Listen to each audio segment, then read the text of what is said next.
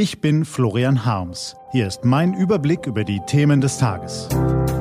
T-Online-Tagesanbruch. Was heute wichtig ist. Mittwoch, 6. Mai 2020. Mutti gibt klein bei. Kanzlerin Merkel entgleiten in der Corona-Krise die Zügel. Und der deutsche Weg ist riskant. Gelesen von Ivi Strüving.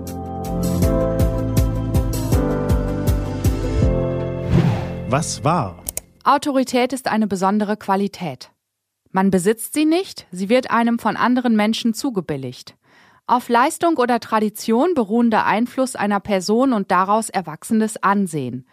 Diese Definition liefert uns der Duden, aber im politischen Geschäft braucht es natürlich mehr, um als Autorität zu gelten. Macht, Erfahrung, Kontakte, Ausstrahlung und Ausdauer sind wichtig. Fachwissen auch, weshalb man viel lesen muss oder fleißige Helfer braucht, die das Lesen übernehmen.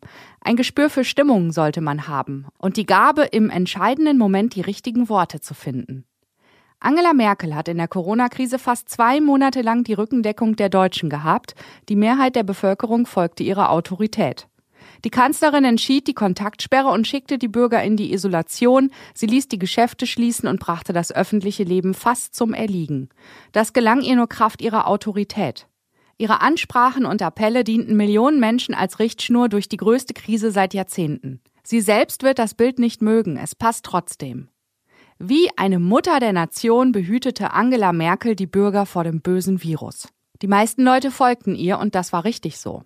Nur dank der beeindruckenden Disziplin von Millionen Bürgern zwischen Flensburg und Füssen, zwischen Dresden und Duisburg gelang es, die Corona-Epidemie unter Kontrolle zu bekommen. Nicht wenige Menschen klagen über die Folgen, einige meckern auch. Und mancher Wirrkopf wittert gar einen teuflischen Plan hinter der Ausgangssperre aber in den Geschichtsbüchern wird man dereinst Anerkennung für diese große kollektive Leistung der Deutschen lesen. Einen Absatz weiter wird man allerdings lesen, wie der Kanzlerin die Kontrolle entglitt.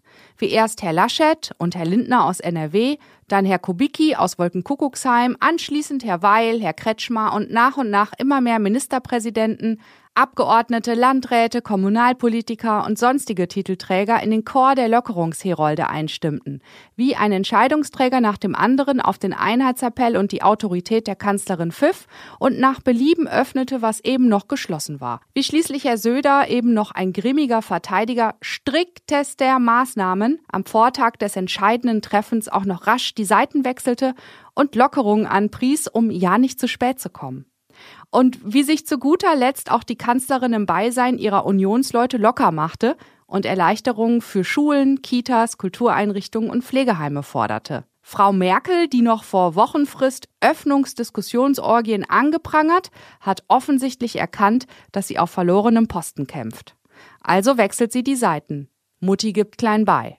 Inzwischen gibt nicht mehr die Kanzlerin den Weg vor, sondern die Ministerpräsidenten, schreiben die T-Online-Reporter Johannes Berbermeier und Tim Kummert. Jetzt ist der politische Wettlauf endgültig entbrannt.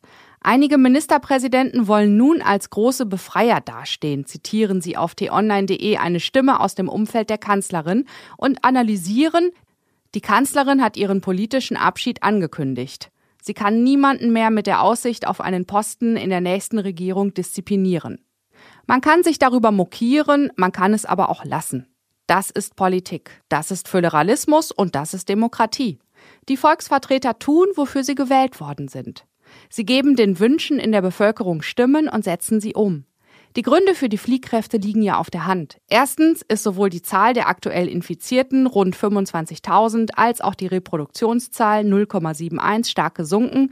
Die Gesundheitsämter und Krankenhäuser haben die Lage weitgehend im Griff. Zweitens wächst der Druck der Unternehmen und Wirtschaftsverbände, endlich wieder alles aufsperren zu dürfen. Drittens haben viele Menschen den Corona-Blues. Draußen ist Frühling, sie wollen ihr gewohntes Leben zurückhaben, wollen shoppen, Urlaub planen, beim Friseur die Corona-Mähne loswerden. Viertens kommt ein diffuses Gefühl hinzu, das die wenigsten aussprechen. Der tödliche Fluch von Covid-19 trifft ja fast nur sehr alte Menschen, also können Jüngere doch wieder unbesorgt draußen herumflitzen. Das Gefühl ist menschlich, aber es ist auch unsolidarisch und gefährlich, weil es die Grenze zur Unvorsichtigkeit touchiert. Werden die Vorsichtsregeln, Abstand halten, Mundschutz tragen, Kontakte protokollieren von vielen Menschen vernachlässigt, können die Infektionszahlen schnell wieder steigen.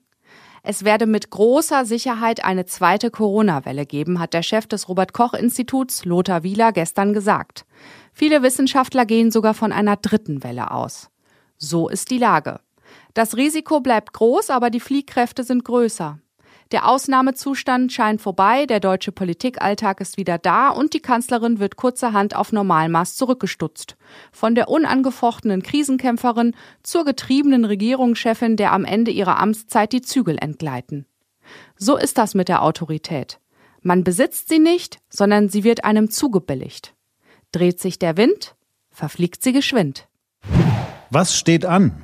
Die T-Online-Redaktion blickt für Sie heute unter anderem auf dieses Thema. Jetzt reicht's.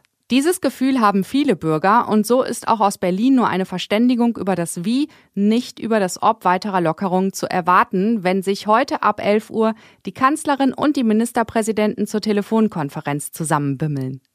Grundlage dafür sind die gesunkenen Infektionszahlen. Der Sieg über Covid-19 scheint zum Greifen nah. Heute stehen die Chancen hervorragend, ihn kurz vor dem Ziel zu versemmeln.